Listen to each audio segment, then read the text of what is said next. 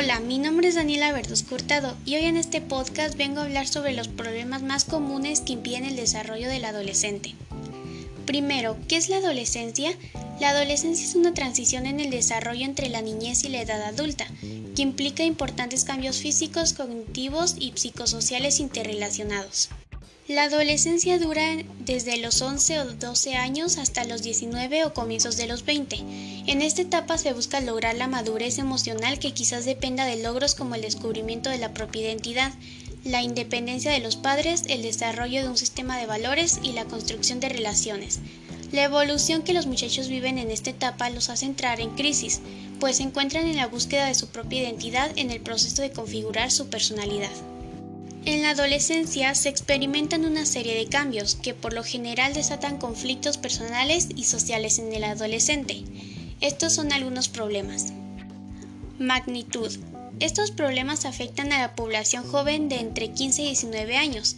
Principalmente, se estima que entre el 20 y 30% de la población adolescente experimenta problemas graves que van más allá de los comportamientos propios de la adolescencia.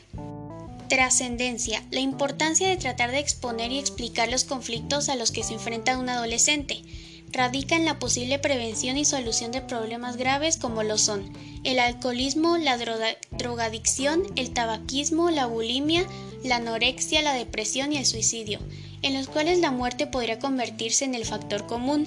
En México, donde la población joven representa el 10% de total de habitantes, 10 millones aproximadamente, el estar enterado y preparados para enfrentar y responder estos conflictos se convierte en un elemento primordial. Vulnerabilidad. Los problemas del adolescente están libres de generalizaciones, debido a la posibilidad de que un joven, dependiendo de las características de su entorno, su época o condiciones personales, desarrolle dificultades propias e independientes a los de la mayoría de las personas que se encuentren en esta etapa. Factibilidad. No podemos evitar que un ser humano llegue a este periodo de transición.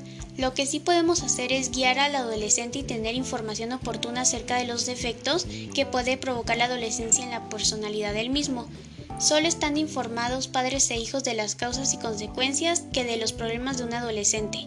Podremos evitar que un joven caiga en alguna adicción u otros padecimientos comunes en esta etapa. Y por último, el interés. La adolescencia y sus problemas interesan a la mayoría de la población debido a la importancia de los jóvenes en una sociedad. En el aspecto personal consideramos que experimentar una sana adolescencia sentará las bases para el desarrollo futuro de cualquier ser humano.